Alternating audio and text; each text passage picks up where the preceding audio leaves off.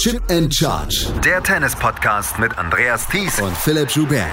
Auf meinsportpodcast.de. Nick Kyrgios und Dani Medvedev waren angetreten, die große Show zu liefern. An Tag 4, es musste auch mal ein bisschen Show her. Die Show haben wir bekommen. Herzlich willkommen zu unserer zweiten Tageszusammenfassung hier von Chip in Charge auf meinsportpodcast.de zu den Australian Open. Wir haben bei den Damen ein zerbröseltes Draw gesehen, bei den Herren, na, da ist eigentlich noch fast alles in der Reihe. Mein Name ist Andreas Thies, natürlich auch wieder mit dabei, Philipp Joubert. Hallo Philipp. Hallo Andreas. Wir, wir brauchten mal so einen Anzünder, oder? Ja, sind bisher nicht die US Open gewesen. können wir festhalten. Also, wir hatten ja schon vor zwei Tagen darüber gesprochen, es ist eher gemächlich ins Turnier reingekommen, dieses Turnier an sich. Und vielleicht war das zu erwarten nach der ganzen Djokovic-Geschichte. Und heute können wir sagen, hat man Feuerwerk auf der Damenseite, aber nicht unbedingt wegen den überragenden Leistungen, sondern vor allem, weil ganz viele große Namen raus sind. Der untere Teil der Auslosung sieht mal wieder ein bisschen aus wie eine Wüste. Und bei den Herren hatten wir jetzt am Abend wirklich ein sehr stimmungsvolles Match. Ich glaube, da passt das Stimmungsvolle auch mal richtig. Deswegen haben wir auch wieder die Herren heute als, ähm, ja, als erste Kategorie. Gleich werden wir uns um die Frauen kümmern und dann auch so ein bisschen um das zerbröselte Draw. Aber wir müssen über die Herren sprechen und wir müssen vor allen Dingen über dieses Match zwischen Nick Kyrgios und Daniel Medvedev sprechen. Wir wussten von vornherein, Nick Kyrgios kann, wenn er mag. Er mag nicht immer. Bei den Australian Open mag er vor allen Dingen in der John Kane Arena. Was haben wir, das haben wir in der ersten Runde gesehen. Und heute war er in der Rod Laver Arena und er traf auf Daniel Medvedev und das ist einfach im Moment das härteste Los, was man als Mann im Tennis bekommen kann. Neben Novak Djokovic natürlich, aber der ist nicht da.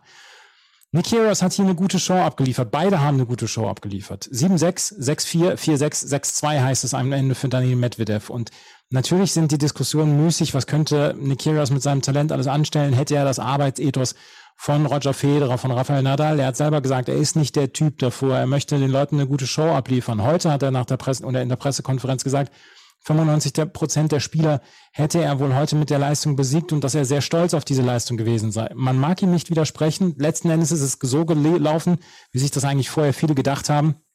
Medvedev hat gewonnen und er hat verdient gewonnen, aber es war die große Show heute. Ja, es war die große Show. Hatte mir hin mein Dokument geschrieben und ich finde, das sticht wirklich heraus. Die Geräusche in einem Chaos-Match sind anders als in jedem anderen Match. Also wirklich die Art, wie die ja, Zuschauenden auf ihn reagieren, ist sehr ultimativ, sehr laut. Dadurch, dass das Publikum im Tennis ja häufig auch nah dran ist, ist das nochmal ein Unterschied zu anderen Sportarten. Und ich finde, das sieht man und vor allem hört man bei keinem anderen Spieler in keiner anderen Location. Von daher, das ist erstmal bewundernswert und, und auch sehr besonders. Ähm, was ich noch nicht ganz verstanden habe, ich glaube, da bist du auch näher dran, ist dieser etwas komische Jubel, der sich wie ein Bu anhört, aber ich glaube, das, das machen jetzt die jungen Menschen, ne? Das machen die jungen Leute. Das ist eine, dem nachempfundenen Torjubel von äh, Cristiano Ronaldo bei Manchester United, wenn sie alle See you oder Sue rufen. Das äh, läuft im Moment dann auch dort in Melbourne. Na, normalerweise lassen mir das Internet ja von meiner Schwester erklären, aber das wusste dann selbst sie nicht. Ja, also abseits von der Stimmung was auffällt, am Ende gibt es natürlich schon ein paar kleine Unterschiede. Oder sagen wir so, es gibt einfach ein paar Sachen, die macht Medvedev ein bisschen besser. Am Ende stehen zum Beispiel 35 zu 23 Prozent gewonnene Return-Punkte. Und an Return-Punkten kann man sehr viel erkennen. Und hier sieht man auch einfach, Medvedev hat noch ein bisschen besseren Aufschlag. Und am Ende 14 Asse mehr. Und vor allem hat er natürlich einen besseren Return. Kyrgios ist in der Lage, sehr, sehr genau, vielleicht sogar im Moment neben Federer am genauesten zu servieren bei Medvedev wirklich durch die Return-Position, die er einnimmt, steht nicht ganz hinten, steht aber eben auch nicht zu nah an der Linie, kriegt er im Moment unglaublich viel und tief zurück. Und da hat man schon ein paar Unterschiede gesehen. Und das dann kombiniert mit den langen Rallyes, die jetzt nicht unbedingt in der Vielzahl an Medvedev gegangen sind, wo er natürlich trotzdem leichten Vorteil hatte, hat eben für dieses Match gesorgt, an dem Medvedev ja den, den Unterschied über die kurzen Punkte machen konnte, wo die Unterhaltung aber trotzdem drin war. Und wenn man jetzt groß schaut, dann ist natürlich diese Geschichte mit Medvedev, dass er bei den kurzen Punkten so dominiert, das alles Entscheidende, weil damit kann am Ende so ein Turnier gewinnen. Und es hat ihn heute dazu befähigt, Kiss auf Armlänge zu halten und ihn auch ein bisschen da verhungern zu lassen und trotzdem eben dieses sehr unterhaltsame Match zu bekommen. Und am Ende bei Kier steht ja auch so ein bisschen, das muss man halt sagen, den Druckmomenten nicht ganz standgehalten. Wir hatten ein paar unglückliche Doppelfehler drin. Am Ende in den wirklich wichtigen Momenten hat er dann doch nicht ganz seine Leistung abrufen können. Und das verwundert er vielleicht auch nicht. Das ist halt Kyrgios, wie wir ihn kennen. Dieser Return ist auch das, was mir aufgefallen ist. Und Nick Kyrgios hat zwischendurch relativ verzweifelt zu seiner Box hochgerufen, Leute, ich kann nicht härter aufschlagen. Er macht mit meinem Aufschlag, was er will. Und diese 35% Return-Punkte. Nick Kyrgios, das wissen wir von vornherein, er hat einen fantastischen Aufschlag. Er braucht aber auch viele an Return Serves. Er braucht sie einfach, weil das zu seinem Spiel gehört, weil er keine so gute Rückhand hat. Und dieser, dieser Aufschlag ist halt sein Premium-Schlag. Und wenn dann jemand kommt wie Daniel Medvedev, der hinten quasi am Zaun steht, der diese Bälle zurückblocken kann und vor allen Dingen tief zurückblocken kann, dann ist das einfach ein unglaublicher Wert und eine unglaubliche, ein unglaubliches Feature für sein Match für Daniel Medvedev. Und das war heute etwas, was, was er, was ihm dann entgangen ist und was Kyrgios dann auch entgangen ist, wo er gesagt hat, ja, ich habe zwar 35 unreturned Serves gehabt mit 17 Assen, mit 18 Service-Winnern, aber das ist halt dann immer noch ein bisschen zu wenig gegen einen Spieler von der Klasse wie Daniel Medvedev, der dann auch heute eine unglaubliche stoische Ruhe bewahrt hat während dieses gesamten Matches. Hat sich ja hinterher dann ein bisschen beschwert über die Zuschauenden, hat dann gesagt, ja, also muss man nicht unbedingt machen nach dem ersten Aufschlag, äh, so jubeln, das sind Leute mit Low IQ und so, hat er gesagt. Aber das war schon eine sehr reife Leistung. Dieser Return, wie gesagt, der sticht raus. Ja, ich finde im Moment ist Medvedev ziemlich einzigartig im Tennis. Also weil er einfach natürlich die Fähigkeiten hat über einen Aufschlag und einen Return. Aufschlag ist einer der zehn besten auf der Tour, Return wahrscheinlich auch. Die Kombination kommt nicht ganz so häufig vor, muss man einfach sagen. Von der Grundlinie kann er die Power gehen, aber kann halt auch extrem viel absorbieren. Und das ist jetzt auch nicht unbedingt, was ein Kyrgios will, weil Kyrgios ist jetzt ja selber niemand, der immer nur Druck von der Grundlinie geht. Der spielt halt ein paar Junkballs, der versucht Winkel reinzubekommen, der versucht das Tempo zu variieren. Und da ist Medvedev natürlich nicht so ganz der ideale Gegner für, weil Medvedev das Spiel selber auf wirklich höchstem Niveau kann. Und Jetzt schaut man, er hatte bisher eine 2-0-Bilanz, also Kyrgios gegen Medvedev. Von daher ist es vielleicht am Ende fast ein bisschen ähm, überraschend, wie klar es jetzt gelaufen ist. Aber man muss eben auch sagen, Medvedev hat sich gesteigert. Und die Siege waren vor zweieinhalb, drei Jahren. Mhm. Und Medvedev ist zu einem der besten Spieler, vielleicht wirklich eben zu dem, ja, zu dem König im Ring hier aufgestiegen. Also für mich ist er weiterhin der Favorit hier auf den Titel bei den Australian Open. Das ist jetzt keine Bold Prediction von dir, Philipp. ja, nicht. Also, wie gesagt, also diese Leistung von Daniel Medvedev heute hat mir imponiert und er ist so unglaublich ruhig geblieben. Er hat es nicht angenommen, er hat keine Mätzchen gemacht. Und wenn in einem Match Daniel Medvedev nicht der Clown ist und der seriöse Part in diesem einen Match, dann weiß man aber auch schon Bescheid. Und Nick Kyrgios, äh, wie gesagt, er hat eine gute Leistung gebracht und diese Diskussion, was könnte er mit seinem Talent erreichen, ich glaube, die ist müßig, weil er hat selber gesagt, ist er nicht der Typ für wir können einfach, wir können einfach festhalten, dass er eine Tonne an Talent hat, dass er, wenn er ein größeres Arbeitsethos hatte, hätte, vielleicht da oben mitmischen könnte, da wirklich für großartige Matches machen könnte und sorgen könnte. Er mag es halt nicht. Ja, wenn der der Psychologie würde man jetzt sagen, alle sind ständig mit ihrer eigenen Angstabwehr ähm, beschäftigt. Und wir wehren alle Angst auf unsere etwas eigene Art und Weise ab. Und bei Chaos ist es halt vielleicht ein gewisses sich entziehen dem von oder sich dem entziehen, was er eigentlich hat und den Situationen, in denen er das zeigen könnte. Das ist eine, ein ziemlich klassisches psychisches Muster. Und das kann man überwinden. Vielleicht wird er das überwinden. Vielleicht wird er ähm, doch noch irgendwie so zu sich finden, dass er da das Maximum rausholt. Aber dann ist er unter Umständen ein Merkeers. Dann weiß ich nicht, ob er da nicht einen gewissen Unterhaltungsfaktor verliert oder einen Unvorhersagbarkeitsfaktor. Es kann sein, dass wir dann wirklich jemand anders erleben würden. Ich meine, das war ja bei Agassi auch ein bisschen so. Agassi war am Ende so ein bisschen der Buddha des Tennis. Das war ja nun am Anfang auch nicht. Was ich einmal noch gerade besprechen wollen würde, dass ähm, den Faktor Spielpraxis. Wir erleben ganz häufig bei Spielerinnen und Spielern, Petra Kvitova zum Beispiel, berühmtes Beispiel jetzt gerade während der Australian Open, die immer sagen, ich brauche Matches, ich muss ein bisschen Matchhärte bekommen und so weiter.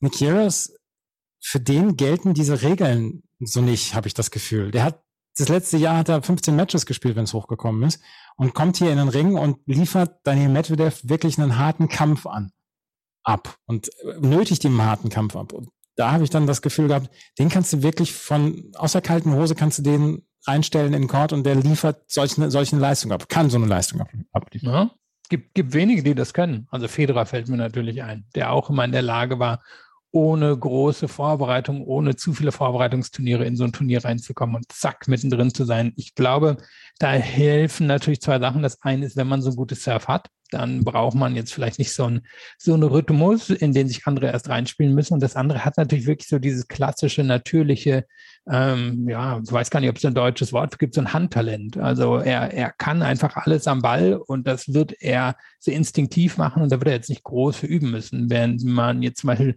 Nadal anguckt, natürlich auch sehr begabt, aber er muss halt, sein ganzes Spiel ist auf Rhythmus, auf äh, Muster ausgerichtet und der braucht halt eine Zeit, bis er da drin ist. Und das, glaube ich, ist wirklich jetzt einfach so nicht der Fall. Er hat Händchen, sagt man. Händchen. Handtalent klingt auch ein bisschen. Ja, das klingt ein bisschen gestellt. Nick Kyrgios verliert also gegen Daniel Medvedev. Daniel Medvedev trifft jetzt auf Botic van der Sandsrolp. Und das ist sogar ein ganz interessantes Duell. Äh, van der Sandsrolp hatte heute von der Aufgabe von Richard Gasquet profitiert beim 4 zu 6, 6 zu 0, 4 zu 0. Hannes Hansrolp ist der letzte Gegner quasi bei den News Open gewesen von ähm, Daniel Medvedev. Die beiden haben im Viertelfinale gegeneinander gespielt und er war der einzige bei den News Open, der ähm, Daniel Medvedev einen Satz abnehmen konnte. Das macht die Sache dann schon sehr interessant. Ja, ist sicherlich eine gute dritte Runde. Also ich gehe auch mal davon aus, Medvedev will hier nicht durch das Turnier durch und einfach alles nur locker gewinnen. Das, ähm, also klar, in der Theorie würde er das wollen, aber ich bin mir sicher, dass er sich so ein bisschen in dieses Turnier hineinspielen will. Und da ist von der Sunschroll natürlich schon ziemlich perfekt für. Da kann er wieder gucken, wie läuft es mit dem Return gegen jemanden, der so massiv aufschlägt. Er wird genug Rallies bekommen, weil von der Sunschroll ja schon jemand ist, der ähm, ja, äh, genug Power, aber auch genug Konstanz von der Grundlinie hat. Also da würde ich, würde ich erwarten, dass Medvedev einfach auf hohem Niveau gefordert wird aber das dann vermutlich wie bei den US Open am Ende in vier Sätzen gewinnen wird. Butch von der Sunsroll also gegen Daniel Medvedev. Wir können heute so ein bisschen mehr über die Matches drüber springen, weil so richtig was herausgestrichen oder rausgestellt hat sich nicht. Denn Evans zum Beispiel musste gar nicht antreten. Der ähm, hatte gegen Arthur Rinderknecht spielen müssen. Rinderknecht hatte eine Handgelenksverletzung und konnte deswegen nicht antreten zu seinem Match. Dan Evans trifft jetzt auf Felix Auger-Aliassime. Der hat wieder eine rätselhafte Leistung gebracht gegen Alejandro Davidovic Fokina. 7-6, 6-7, 7-6, 7-6, über vier Stunden hat er gespielt. In der ersten Runde schon fünf Sätze. Und wenn ich eins aus der Erfahrung der letzten sechs Jahre mit Alexander Zverev sagen kann, dann, dass etwas mit den ersten zwei Runden und fünf Sätze, dass das nicht unbedingt nachhaltig ist. Nach wie vor ist Felix Auger-Aliassime für mich ein ganz, ganz großes Rätsel, weil ich glaube, dass er seine Fähigkeiten und das, was er hat und das, was er sein könnte, noch nicht so richtig darstellt. Und da ist es vielleicht dann auch so eine Geschichte wie bei Alexander Zverev. Er ist noch nicht aggressiv genug. Er versucht noch immer noch die, die Ballwechsel hinten raus zu grinden, was bei ihm sehr elegant aussieht. Aber ich könnte mir vorstellen, er hätte mehr Erfolg, wenn er einfach ein bisschen mutiger wäre. Oder ist das von mir einfach nur blöd laienhaft dahingesagt? Nö, glaube ich nicht. Also am Ende steht ja hier auch weniger gewonnene Punkte, weniger gewonnene Return-Punkte und weniger Punkte hinter dem zweiten Aufschlag gewonnen. Normalerweise ist das eine Niederlage. Also das ist jetzt eher ein statistischer, statistische Ausnahme, dass er das Match hier am Ende gewinnen kann. Und natürlich, da waren jetzt ein paar spektakuläre Sachen dabei. Man denke an diesen Matchball, wo er wirklich in Volley noch irgendwie was Netz bekommt. Und Davidovic Fukina, das wissen wir auch, wenn der nicht gerade total erschöpft ist, wie zum Beispiel damals bei den News Open gegen Zverev, dann ist das jemand, der ja einen Match schwierig machen kann, unterhaltsam machen kann. Aber normalerweise müsste Oje Aliassim, das ist meiner Sicht, mindestens, wenn er schon in vier Sätzen gewinnt, dann irgendwie mit 6-4 und 6-3 drin gewinnen und nicht in den Tiebreaks. Und da hast du schon recht, er ist einfach ja, auch noch nicht ganz bei sich angekommen. Er hat natürlich das Aufschlagstalent, um sich aus vielen Situationen wieder rauszuholen. Er hat das athletische Talent wie Zverev und auch wie Dimitrov, um hinten einfach die Grundlinie dicht zu machen aber hat eben eigentlich auch die Power, um drauf zu gehen. Ich vermute, was dort passiert, ist einfach, er tendiert halt schon dazu, Unforced Errors zu machen. Und wenn die dann drin sind, dann glaube ich, wird er ein bisschen verunsichert. Und dann denkt er sich, nee, komm, dann gehe ich doch lieber auf die Nummer sicher und da dürfte ich durch so ein Match durchkommen. Ich vermute mal, das ist, was da bei ihm passiert, auch wenn es nicht unbedingt notwendig ist. Felix Auger-Aliassime trifft also jetzt in der nächsten Runde dann auf ähm, Dan Evans, André Rublev und Marin Cilic haben relativ wenig Aufhebens gemacht um ihre Aufgaben. Rublev hat gegen Ricardas Berankes gewonnen mit 6 zu 4, 6 zu 2, 6 zu 0. Marin Cilic gewinnt in vier Sätzen gegen Norbert Gombos. 6-2, 6-3, 3-6, 7-6. War am Ende ein bisschen kitzlig, aber insgesamt war es eine souveräne Leistung von Cilic. Rublev gegen Cilic, auf das Match freue ich mich. Was bei Rublev so ein bisschen auffällt, der hat jetzt mal ein paar Wochen Ruhe und das scheint ihm nicht so schlecht getan zu haben. Weiß nicht, ob er das bestätigen würde. Er ist ja wirklich der vollkommenen Überzeugung, immer spielen zu müssen. Das war Dominik Thiem auch mal eine ganze Zeit. Ja. meine, daran erinnert es natürlich, ne? So ein Tennisfanatiker. Ähm, ja, das ist er. Also er ist ja, glaube ich, auch einfach selber ein riesiger Tennis-Fan. Und er hatte jetzt das Pech oder das Glück, dass er Covid erkrankt war und deswegen eben nicht spielen konnte zu Anfang der Saison. Und er war ja noch, wann war es? 5., 6., 7. Dezember im Einsatz. Beim, beim Davis Cup war natürlich Cilic auch, aber Cilic nicht so ein Spieler wie Rublev. Von daher, Rublev hat die Pause wahrscheinlich wirklich in der Tat mal richtig gut gebraucht. Hat immer noch eine sehr schwere Auslösung hier, muss man einfach sagen. Jetzt gegen Cilic, dann wahrscheinlich gegen Oje Aliassim, dann wohl gegen Medvedev. Ich glaube nicht, dass er es wirklich bis ins Halbfinale schafft. Aber vielleicht ist die langfristige Erkenntnis ja wirklich, dass er nicht jede Woche oder jede zwei Wochen spielen muss und dass er Vertrauen haben kann in sich und sein Spiel und quasi auch aus einer Pause zurückkommen kann und trotzdem ein hohes Niveau bringen. Das hat bei Team auch ein paar Jahre gebraucht. Also vielleicht ist es bei Rublev auch so, dass er ja da noch ein, zwei mentale Hürden zu überwinden hat. Aber ja, an sich wäre es vermutlich eine kluge Entscheidung. Und jetzt gucken wir mal, wie weit er hier wirklich kommt. Pablo Andujar hat gegen Alex Molchan gewonnen und steht in der dritten Runde auf seine alten Tage bei den Australian Open, trifft auf Alex de Menor. Der hat in drei Sätzen gegen Kamil Majchak gewonnen. Yannick Sinner hat keine Probleme gehabt gegen Steve Johnson und trifft jetzt auf Taro Daniel. Taro Daniel, Sohn einer japanischen Mutter und eines amerikanischen Vaters, hat heute gegen Andy Murray mit dreimal 6-4 gewonnen. Und es war das war wirklich nicht schön anzuschauen. Andy Murray hat zum ersten Mal in seiner Karriere ein Grand Slam Match verloren gegen einen Spieler außerhalb der Top 100. Drei Spieler haben ihn mal in den fünften Satz gebracht und er war sehr geknickt in der Pressekonferenz hinterher und äh, er hat wahrscheinlich dann auch gemerkt, hm, ich kann zwar vollmundig ankündigen, dass ich nochmal um große Titel mitspielen möchte und vielleicht auch nochmal ein richtig gutes Ergebnis bei Grand Slams haben möchte, aber der Weg ist halt noch relativ weit. Ja, und hier sind zwei Sachen zusammengekommen. Einerseits eine Ineffizienz. Er gewinnt nur zwei von elf Breakbällen und ist auch beim Return insgesamt relativ schwach. Also verliert die Return-Statistik klar gegen Taro Daniel, was man nicht erwarten würde.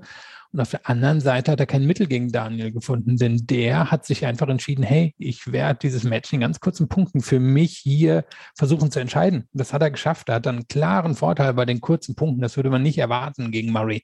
Er ist, man konnte es auch sehen im Match, hat, hat geguckt, dass er schnell nach dem Return in Winner-Position gekommen ist oder dass er nach dem Aufschlag in Winner-Position gekommen ist. Also der hat sich zum Angriff entschieden, ist normalerweise nicht seine große Stärke. Und Murray hat das mit sich, ja, hat das mit sich machen lassen. Und das würde man ja eigentlich nicht erwarten, dass Murray sich aus so einer Position nicht befreien kann und dass er es dann nicht irgendwann umdreht. Aber ja, was auch immer heute nicht da war, war auf jeden Fall nicht da. Es war leider nicht da und äh, Andy Murray ist ausgeschieden und Taro Daniel ist ganz verdient weitergekommen gegen Yannick Sinner jetzt in der dritten Runde. In der dritten Runde steht auch Roberto Bautista gut. Der hat gegen Philipp Kohlschreiber 6-1, 6-0, 6-3 gewonnen. Trifft jetzt auf äh, Taylor Fritz, der hat gegen Francis Tiafoe gewonnen in drei Sätzen. Beides waren Matches, von denen man sich vielleicht ein bisschen mehr erwartet hatte. Philipp Kohlschreiber. Ich hätte den Ton jetzt anbieten können, aber er hätte euch auch nicht so richtig viel gebracht. Philipp Kohlschreiber war komplett ratlos, was in diesem Spiel passiert ist. Er hat gesagt, er war gestern gut drauf, beim Training gut. Er hat eigentlich gut trainiert. Er hat ja noch in der ersten Runde gut gespielt. Und dann ist heute jeder Ball einen halben Meter zu weit gegangen. Mit einem Doppelfehler beendet er dieses Match es war einer dieser Tage und er sagte dann auch, ja, ich könnte natürlich auch sagen, dass ich bislang immer viel Spin bekommen habe von meinen Gegnern. Jetzt heute hat mir Roberto Bautista Agut überhaupt keinen Spin gegeben, aber ich möchte keine Ausreden suchen. Es war einfach ein Tag, an dem ich katastrophal gespielt habe. Das war nicht so richtig gut. Das, ich glaube, das können wir auch nicht beschönigen hier, diese Leistung. Nö, müssen wir auch gar nicht. Also würde er ja, glaube ich, auch nicht wollen. Nee. Ähm, wir hatten nach dem letzten Match festgestellt, hat er irgendwie 81 Prozent der Punkte hinter dem ersten Aufschlag gewonnen, könnte fast ein Rekord für ihn auf dem Level gewesen sein. Diesmal waren es nur 50 Prozent. Und er ist vom Return her dominiert worden von Bautista Agut. Und ja, das passiert natürlich vielen gegen Bautista Agut. Aber normalerweise gibt es auch schon Möglichkeiten, in so ein Match wieder zurückzukommen, weil der Rhythmus, den Bautista gut anbietet, der erlaubt eben eigentlich auch einen Weg in so ein Match wieder rein. Und der war heute bei Kohlschreiber aber einfach irgendwie komplett verstellt. Und du hast ja gesagt, wie er es zusammengefasst hat. Eigentlich lief nichts zusammen. Und Bautista gut wird es dann ja jetzt auch nicht irgendwie laufen lassen. Er ist ja eben nicht der Typ, der dann dritten Satz sagt, ja gut, dann, dann reicht mir ein, ein Return, äh, ein äh, Break, sondern ja, der zieht es halt durch. Nachher wird die Stempelkarte wieder reingeschoben und dann geht es halt zum nächsten Match. Siri zeigt mir einen seriösen Tennisspieler und dann wird Roberto Bautista gut gezeigt. Und Taylor Fritz gegen Francis Tiafoe, davon habe ich mir eine ganze Menge versprochen.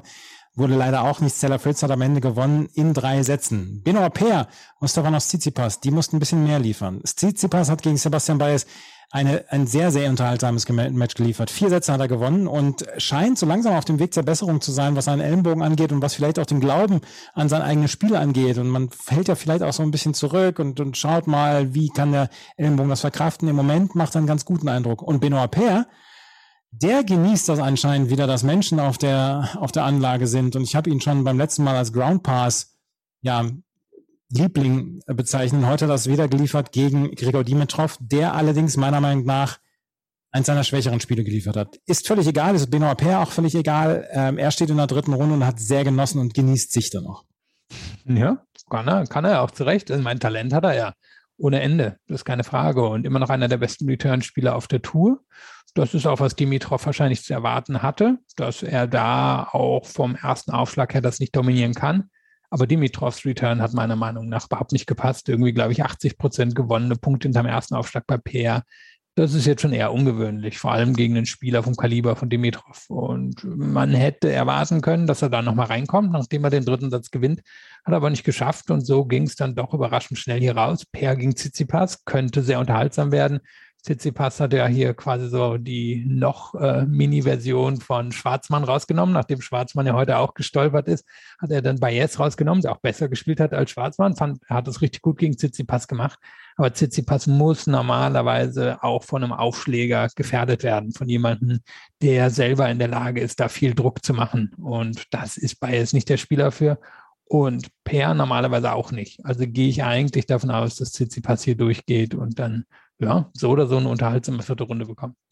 Und das kann man einmal gerade noch sagen. Ähm, Christopher O'Connell hat gegen Diego Schwarzmann den größten Sieg seiner Karriere gesammelt. 7-6-6-4-6-4. Trifft auf Maxim Cressy. Der hat in vier Sätzen gegen Thomas Machac gewonnen und wird ja vielleicht der Achtelfinalgegner von Daniel Medvedev. Und dann könnten wir uns darauf freuen, dass Maxim Cressy mit seinem Surf and Volley dann nochmal ein richtig gutes Publikum bekommt. Das waren die Männer. Wenn wir uns gleich wieder hören, dann werden wir über die Frauen sprechen. Und da ist heute einiges zerbröselt in der Auslosung. Und eine kämpft sich durch, trotz 19 Doppelfehlern. Das gleich alles hier bei Chip and Charge und Tennis Talk auf meinsportpodcast.de und unserer Tageszusammenfassung zu Tag 2 der Australian, Tag 4 der Australian Open. Schatz, ich bin neu verliebt. Was?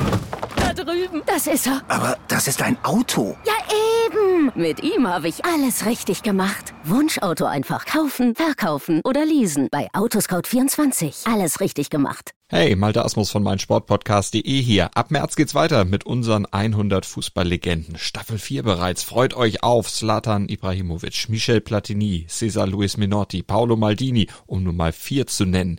Und bis wir mit der vierten Staffel kommen, hört doch einfach noch mal rein in die bisherigen drei Staffeln.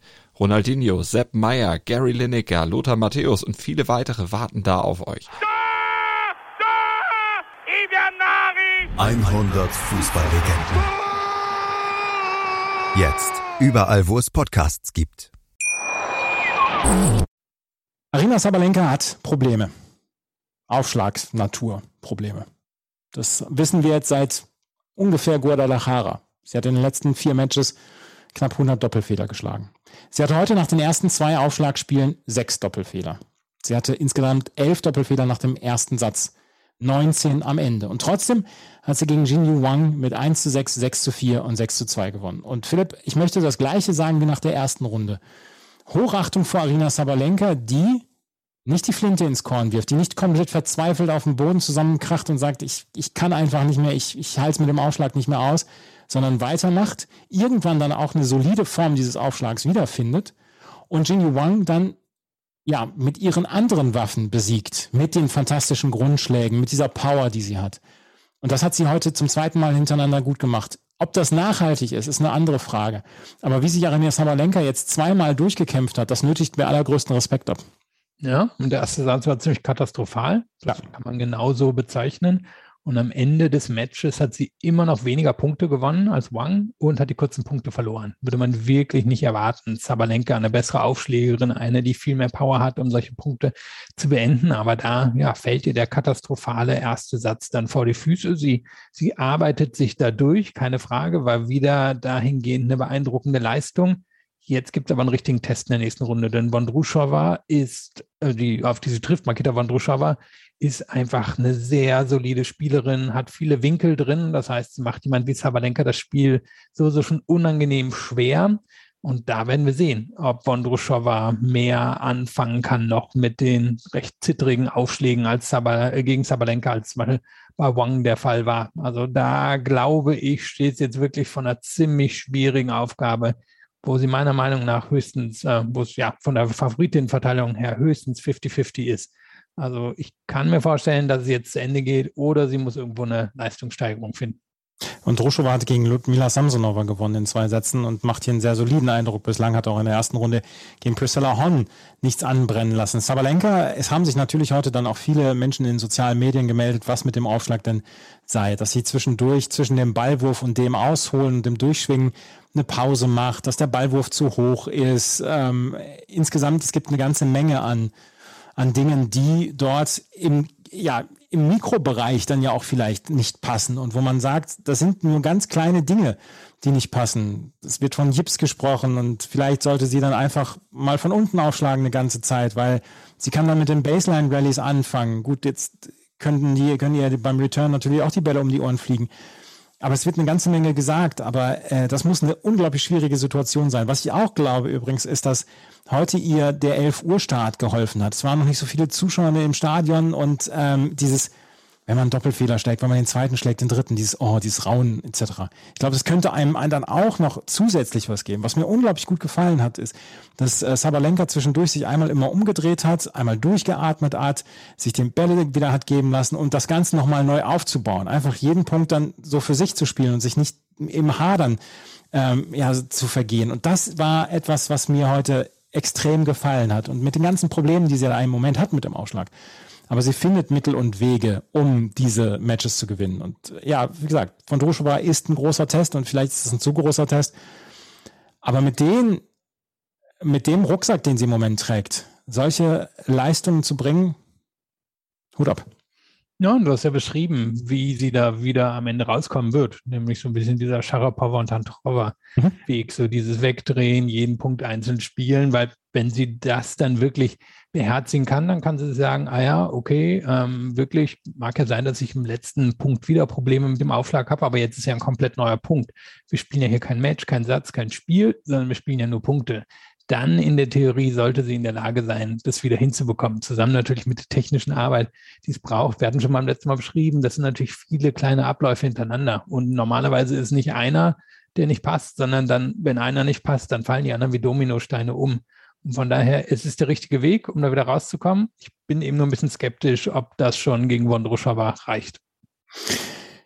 Arina Sabalenka ist weiter. Wer nicht weiter ist, sind zwei Mitfavoritinnen und wir hätten sie als Mitfavoritinnen auf jeden Fall zählen müssen. Annette Konterweht und Gabini Muguruza. Die beiden haben heute parallel gespielt. Annette Konterweht gegen Clara Tauson, Gabini Muguruza gegen Alize Cornet. Alize Cornet hat sich Ende des letzten Jahres schon mit Rücktrittsgedanken ähm, ja, beschäftigt. Hat übermorgen Geburtstag, 32 wird sie dann und darf dann jetzt auf ähm, äh, bei den Australian Open noch die dritte Runde spielen gegen Tamara Sidancek, die gegen Heather Watson gewonnen hat. Cornet hat heute eine blitzsaubere Leistung gegen Gabini Muguruza gebracht und Gabini Muguruza hat es eben nicht geschafft, wie Arena Sabalenka von Ballwechsel zu Ballwechsel zu denken, sondern die hat sich immer weiter eingegraben in ihrer Negativität und am Ende war es dann eine relativ, ja, eine relativ sang- und klanglose Niederlage, möchte ich sagen. Ja, ich sehe drei Faktoren. Also einerseits hat sie schlecht retourniert und sie ist eine der besseren Return-Spielerinnen auf der Tour, würde man so nicht denken aber sie ist halt super konstant, kriegt viele Bälle zurück, kriegt viele Bälle auch in die Mitte zurück, macht den Gegnerinnen schwer.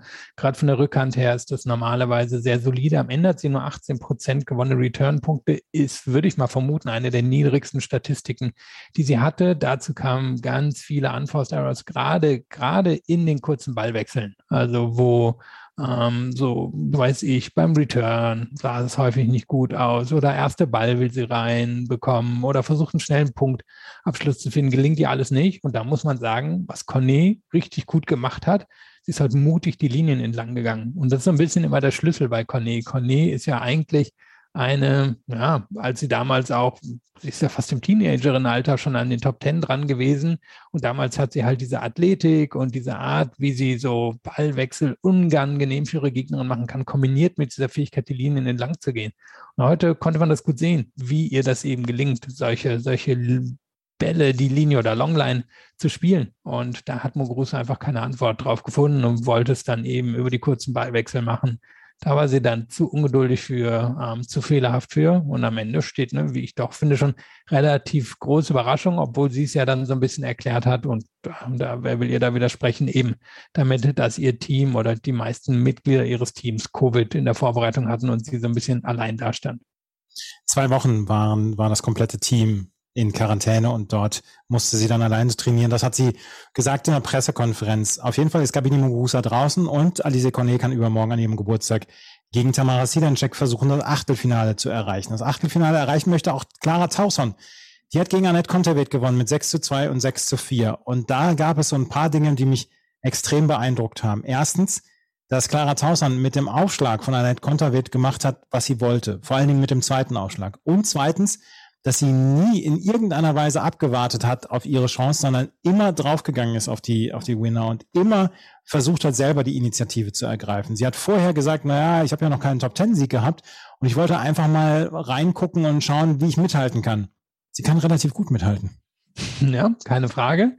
Match hat ihr auch in die Hände gespielt, würde ich sagen. Denn Konterweit wollte sich auf ein Kräftemessen einlassen mit Tauson und das kann Tauson mittlerweile schon wie wirklich nur weniger auf der Tour, hat unglaublich viel Power. Der sehr smooth Schläge, lehnt sich da locker rein und zieht die wirklich mit Power die Linie oder auch Cross, kein Problem für sie wie man sie besiegt normalerweise, ist, indem man sie ans Bewegen bekommt. Sie hat zwar gewisse Ähnlichkeit mit Wozniacki, aber sie hat bei weitem nicht die Beinarbeit von Wozniacki, sonst wäre sie wahrscheinlich die Nummer eins der Welt. Ähm, da, da geht sie im Moment noch ab. Da ist sie ein bisschen schwerfällig, da hat sie Probleme, in die Ecken reinzubekommen. Und Konterweit wollte hier eben wirklich, ja, ein bisschen Armdrücken mit ihr spielen. Und das, glaube ich, war der Fehler. Statt zu gucken, dass sie Winkel einstreut, ähm, dass sie vielleicht auch mal kurze Bälle spielt, dass sie das Tempo ein bisschen variiert, wollte sie oder vielleicht auch eine Annahme, hey, ich bin hier die Favoritin, ich bin hier die Top-Ten-Spielerin, ich muss hier mein Spiel etablieren, hat sie das probiert und das hat Tausend in die Karten gespielt und das hat sie dann äußerst souverän gemacht und ist damit völlig verdient in die dritte Runde eingezogen. Man konnte Konterweit zusehen, wie sie immer etwas verzweifelter wurde und immer weiter versucht hat, noch härter auf den Ball drauf zu hauen, noch näher an die Linien dran zu spielen. Und das funktionierte dann nicht. Und Clara Tausend hat ihren Stiefel weitergespielt und hat sich gedacht, ja, lasse, lasse einfach mal kommen. Ich mache erstmal meine Punkte mit den kurzen Bällen. Und wenn sie in die Rallyes geht, dann wird sie im Moment, wird sie dann schon die Bälle ins Aushauen. Und das war, ich möchte sagen, fast die erste Stinkerleistung seit Mitte letzten Jahres von, äh, von Annette Konterweht. Und das ist eine, das ist eine Geschichte, die haben wir halt selten gesehen, weil sie sich irgendwann geweigert hat zu verlieren. Das passiert, aber man, ich fand es sehr faszinierend, wie man ihr zugucken konnte, wie sie so immer ein bisschen verzweifelter wurde. Das ist jetzt natürlich auch eine andere Situation. Jetzt ist sie wirklich die noch nicht etablierte, aber sie ist quasi die Top-Ten-Spielerin, die auf so ein junges Wunderkind trifft. Und da wird eben, ich vermute, sie wird sich wirklich gesagt haben, hey, nee, die muss ich exakt auf die Art besiegen, wie ich das eben im letzten sieben Monaten gemacht habe. Und heute war was anderes gefragt gegen Tausend, vor allem nachdem sie gemerkt hat, wie gut Tausend heute den Ball trifft. Und das ist ja natürlich ein bisschen ernüchternd, vor allem wenn es bei so einem Turnier passiert, wo es ja sehr viele Punkte gibt. Und sie hat in den ersten Monaten des letzten Jahres nicht viele Punkte gewonnen. Jetzt eigentlich die Phase, wo sie das alles konsolidieren kann. Und ich bin gespannt, wenn die Bühne nicht mehr ganz so groß ist, wenn wir im Nahen Osten sind, wenn wir vielleicht in Miami in den Wells sind, ob es ihr da dann besser gelingt oder ob sie wieder so ein bisschen zurückfällt, ähm, wo sie herkommt, so die Nummer 20 oder 25 der Welt.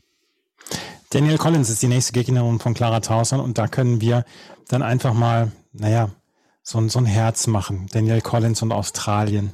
Das passt einfach. Gegen Anna Konjo, eine ganz starke Leistung, 6-4, 6-3, ist vor allen Dingen sehr seriös gewesen und hat sich nicht in, in keinster Weise vom Weg abbringen lassen heute während des gesamten Matches. Und Daniel Collins hat da schon eine ziemliche Reife, was das Spiel angeht, die man ihr vielleicht nicht immer zu 100 Prozent zutraut. Ja, also Ja, ist Frage, warum man sie nicht zutraut, weil eigentlich ist sie eine College-Spielerin, die ähm, da sehr viel gelernt hat, die sich dann aber eben auch irgendwann entschieden hat, ich werde eine ganz bestimmte Art von Tennis spielen, denn ich glaube, dass sich das langfristig auszahlt. Das ist ja fast schon so ein bisschen ähm, na, wie hieß es da im Baseball? Das äh, Moneyball. Das ist ja fast eine Art von Moneyball-Tennis-Spiel. Aber sie, ähm, ja, hat schon, finde ich, noch so ein bisschen, bisschen Rundungen in den Ecken bekommen. Und heute hat sie sich ausgeschaut. Der zweite Aufschlag von Conjure ist nicht so gut wie der erste. Da gehen wir drauf, da machen wir die Punkte und das ist dann am Ende auch der Unterschied. Denn Conjure kann ja auch auf den Ball draufhauen. Und ähnliches könnte Tausern drohen. Also da wird Tausern auch gucken müssen, wie beschütze ich den zweiten Aufschlag? Bin ich in der Lage, wirklich den Court immer zu öffnen, damit Collins mir nicht gleich alles vor die Füße haut? Ähm, bin ich in der Lage, den Court ein bisschen breiter zu machen, damit Collins eben nicht direkt alles in die Hitting Zone reinbekommt? Also ich glaube, da wird sich Tausern auch ein bisschen an Collins anpassen müssen, um das Match zu gewinnen. Bei, bei Collins habe ich immer so ein bisschen das Gefühl, dass dieses, sie hat ja schon eine relative Straßenkämpferin-Mentalität. Das haben wir ja schon dann auch häufiger von ihr ge gehört und gesehen, dann auch, dass sie sagt, mir ist es eigentlich egal, gegen wen ich spiele. Ich möchte, ich muss mit keiner Freundin sein. Ich möchte diese Matches gewinnen. Und vielleicht ist dieses Straßenkämpfer-Hinterhof-Kampf-Mentalität das, was so ein bisschen bei ihr hervorsticht, dass sie aber solche Matches wirklich routiniert zu Ende spielen kann und wirklich dann auch überlegt, diese Spiele zu Ende spielen kann. Vielleicht ist das, was so ein bisschen wo man den Eindruck erweckt oder wo man den Eindruck bekommt, dass das, dass ihr das gar nicht so zuträglich ist. Aber es ist einfach ein Teil ihres Spiels und es ist ein sehr, sehr guter Teil ihres Spiels. Ich glaube, ein Teil ihrer Identität. Sie sieht sich schon so als die essentielle kleine Frau. Also so tritt sie auch auf. Ne? Ähm, immer, immer gegen die da oben, mhm. ähm, lässt sich nichts gefallen. Die Geschichte, wie sie oder wie sie ja ihre College-Geschichte erzählt hat, damals, als sie dann schnell auf die Tour kam, war ja auch unter dem Motto, hey, die Großen wollten mich nicht, aber ich habe mich halt von unten nach oben gearbeitet und habe das alles selber gemacht. Also ist die Geschichte, die sie sich erzählt. Und da passt das alles rein.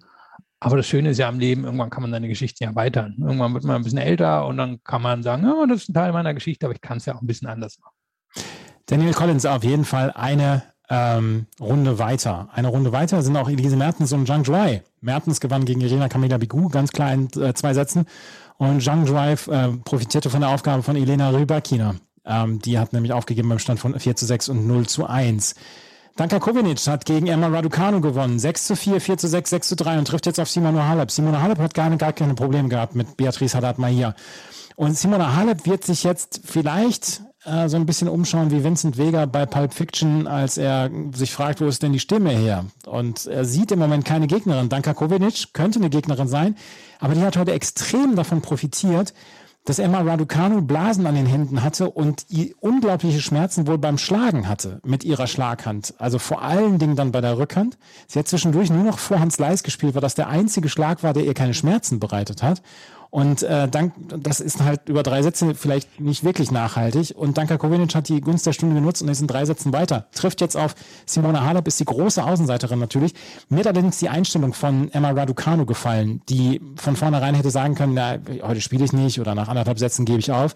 Die ist jetzt durchgezogen. Das ist nichts Karrierebedrohendes oder Lebensbedrohendes oder sowas da muss man halt über Schmerzen drüber spielen. Die Hand wird irgendwann eine einzige Hornhaut wahrscheinlich bei Tennisspielern. Ähm, aber die Einstellung hat mir heute sehr gut gefallen. Das war, das war eine Champion-Einstellung von äh, Emma Raducanu, fand ich. Ja, Finde ich auch. Also man darf wirklich eine Blase natürlich nicht unterschätzen an einer, an einer Schlaghand. Problem ist ja einfach, man hat normalerweise einen Griff und wenn man den nur schon leicht anpassen muss, ist problematisch, wenn man ihn dann komplett anpassen muss, dann ist es halt irgendwie echt doof gelaufen ich hatte das Gefühl, Kovanic hätte das Match am liebsten doch noch hergegeben. Sie hat ja auch echt schon Grand Slam-Erfahrung, aber ich glaube, das erste Mal dritte Runde irgendwie ja. in 17, 18 18 Jahren. Anläufen. Mhm. 18 Anläufen. Sie ist ehrlicherweise auch limitiert. Sie ist eine ganz gute Sandplatzspielerin, aber sie hat hier zum Beispiel letztes Jahr in der ersten Runde 0-6, 0-6 auf den Deckel bekommen von Barty. Und das passiert ja häufig gegen größere Spielerinnen. Und ich denke, wenn Raducanu nicht verletzt gewesen wäre, dann wäre das ja auch 3 und 2 oder so ausgegangen. Und Kovinic kann sich freuen, wird jetzt gegen Halep vermutlich mal fast die Night Session in, in oder eine der beiden Night Sessions in zwei Nächten bekommen. Und das ist dann ja auch ein riesiges Erlebnis. Und Halep wird ihr das sehr schwer machen, einfach dadurch, dass Halep eine noch bessere Sandplatzspielerin ist als Kovinic. Aber ich hoffe für sie auch, dass sie nicht wieder 0 und 0 auf den Deckel bekommt. Aber einmal gerade äh, Side Note, wie stark ist Esparti in den ersten zwei Runden gewesen? Ja, also sehr ähm, beeindruckend. Es erinnert natürlich so ein bisschen daran, wie Federer früher durch Grand Slams durchgegangen ist. Da haben wir auch immer gesagt, alles ist um den Aufschlag aufgebaut. Der, der setzt so ein gewisses Grundlevel, wo er dann einfach ja auch alles ausprobieren kann, wo er einfach weiß, hey, ich gewinne 60, 70, 80 Prozent der Punkte und dann der Rest wird sich schon ergeben, also hinterm Aufschlag. Und genauso spielt Barty das ja auch. Jetzt kriegt sie natürlich in der nächsten Runde gegen Georgie eine, eine Wildcard-Gegnerin ab, die, ja, die wird sich da nicht drum scheren, aber normalerweise sollte Barty, wenn sie Nervenbehälter durchkommen, und dann kriegen wir vielleicht am Wochenende den Blockbuster gegen Osaka oder Anisimova. Das wäre dann am Sonntag. Barty gegen Osaka oder Anisimova. Das wäre ja eine Geschichte, die wir, glaube ich, für einen Sonntagabend durchaus mit Wohlwollen aufnehmen könnten. Iga Swiatek, äh, die hat sich nicht beirren lassen, hat gegen Rebecca Peter schon in zwei Sätzen gewonnen, trifft jetzt auf Daria Kasatkina, ähm, die hat nämlich mit 6-2, 6-3 gegen Magda Linet gewonnen. Sorana Kirstia zeigt weiterhin starke Form gegen Kristina Kutschova in zwei Sätzen gewonnen und trifft jetzt auf Anastasia Pavlyuchenkova. Die hat in zwei Sätzen gegen Sam Stauger gewonnen. Sam Stauger hat heute ihre letzte, ihr letztes Karriereeinzel gespielt. Sieg bei den French Open 2011, äh, bei der, Entschuldigung, bei den US Open 2011, Finale bei den French Open 2010. Sie spielt jetzt bis Ende des Jahres wahrscheinlich noch mit Zhang Zhuai das Doppel weiter. Australische Legende, auch wenn sie auf dem heimischen Untergrund nie so richtig liefern konnte. Ich glaube, dreimal Achtelfinale bei den Australian Open. Ähm, aber da geht schon eine der cooleren aus dem Tennis. Ja, war ja dann auch, fand ich, noch ein nettes Abschiedsinterview ja. und hat sie noch ein Video bekommen. Sie hat alles völlig verdient. Irgendwie ist sie so ein bisschen fast aus der Vergessenheit geraten, vielleicht auch durch die Pandemie. Ich kann mir vorstellen, dass sie sonst schon vor einem Jahr zum Beispiel zurückgetreten wäre vor Zuschauenden. So hat das jetzt ähm, ja, sich ein bisschen verzögert. Doppel sollte sie immer noch, denke ich, eine zehn besten Spielerin auf der Tour sein. Hat natürlich eine unglaubliche Einzelkarriere hingelegt. Im Endeffekt ja fast ein bisschen das Vorbild für Barbora Krajcikova. Am Anfang auch eher eine Doppelspielerin mhm. gewesen und da auch ihre Erfolge gehabt. Dann, boah, wann waren das so? 2,8, 2,9, auf einmal gerade auf Sand total aufgedreht mit, mit ihrer Vorhand, sich etabliert, ähm, hat sich dann auch ziemlich lange oben gehalten und dann langsam den Weg wieder zurück angetreten und zeitgleich im doppelten Niveau gehalten. Also das, das kann ich mir vorstellen. Da guckt Krajcikova hin. Vielleicht fragst du ja nochmal nach, wie Stoser das gemacht hat. Und du hast ja schon gesagt, sicherlich eine der sympathischsten Spielerinnen, die wir auf der Tour hatten. Damit geht, da geht eine wirklich große mit Sam Stosur. Und dann haben wir noch zwei Ergebnisse. Madison Inglis gewinnt gegen Haley Baptiste in einem Match, der beiden, die unglaubliche Chancen hatten auf die dritte Runde und äh, unglaublich Gelegenheiten, hat sie in drei Sätzen gewonnen und äh, macht ihre Cinderella-Story um ein Kapitel reicher und trifft auf Kaya Kanepi. Und Kaya Kanepi macht einfach das, was sie bei Grand Slams in regelmäßiger Reihenfolge einfach macht. Sie nervt ihre Gegnerin und sie kann ihre Gegnerin wegdrücken. 6-2, 7-6. Sie steht jetzt in der dritten Runde das ist einfach immer wieder eine coole Geschichte mit Kaya Kanepi und ihren Grand Slams und dass sie dort dann immer wieder zu solchen Leistungen in der Lage ist. Und wie gesagt, in drei Wochen treffen wir sie wahrscheinlich bei einem ITF 25.000er Turnier. Das ist, äh, das ist eine coole Geschichte. Das gefällt mir sehr gut. Ja, man könnte hier durchaus ein Argument machen, dass sie die Favoritin ist aufs äh, Viertelfinale aus ihrem Teil der Aus. Das wäre cool. Jetzt gegen Inglis und dann gegen Vondrushova oder Sabalenka.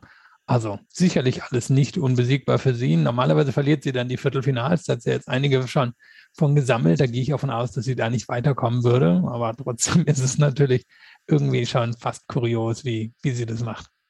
Kaya Kanepi also auch in der dritten Runde. Zwei Ergebnisse noch aus dem Herren Doppel. Jan Struff und Dominik Köpfer haben die zweite Runde erreicht und Daniel Altmaier hat zusammen mit Thiago Montero äh, als Alternate-Doppel haben sie gegen äh, Gianluca Maga und Lorenzo Musetti in drei Sätzen, drei knappen Sätzen gewonnen. Das habe ich mir heute Morgen so gegen fünf, sechs Uhr habe ich mir das äh, angeschaut noch und das war ein richtig stimmungsvolles Duell dort.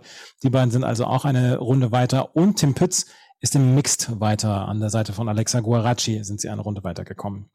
Morgen werden wir dann wieder eine ganze Menge dann auch wieder erleben. Morgen gibt es kein Daily. Morgen gibt es allerdings wieder die Nachtwache. Und dann werde ich euch mit allem auf die Spur bringen, was es in der Nacht gegeben hat in einem 5-Minuten-Podcast. Das gibt's dann morgen und am Samstag und am Sonntag wird es dann am Wochenende jeweils einen Podcast von uns geben. Das war's mit der neuen Ausgabe. Wenn euch das gefällt, freuen wir uns über Bewertungen und Rezensionen bei iTunes und bei Spotify. Das geht inzwischen auch. Ansonsten folgt uns auf den sozialen Medien, Twitter, Instagram und Facebook. Und ich kann sonst nur sagen, vielen Dank fürs Zuhören. Bis zum nächsten Mal. Auf Wiederhören. Chip and Charge. Der Tennis-Podcast mit Andreas Thies und Philipp Joubert. Auf mein Sportpodcast.de. Schatz, ich bin neu verliebt. Was?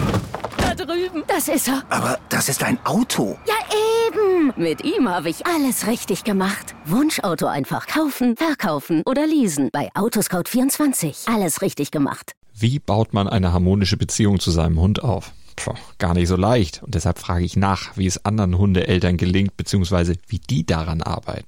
Bei Iswas Dog reden wir dann drüber. Alle 14 Tage neu mit mir, Malte Asmus und unserer Expertin für eine harmonische Mensch-Hund-Beziehung, Melanie Lippisch. Ist was, Dog? Mit Malte Asmus. Überall, wo es Podcasts gibt.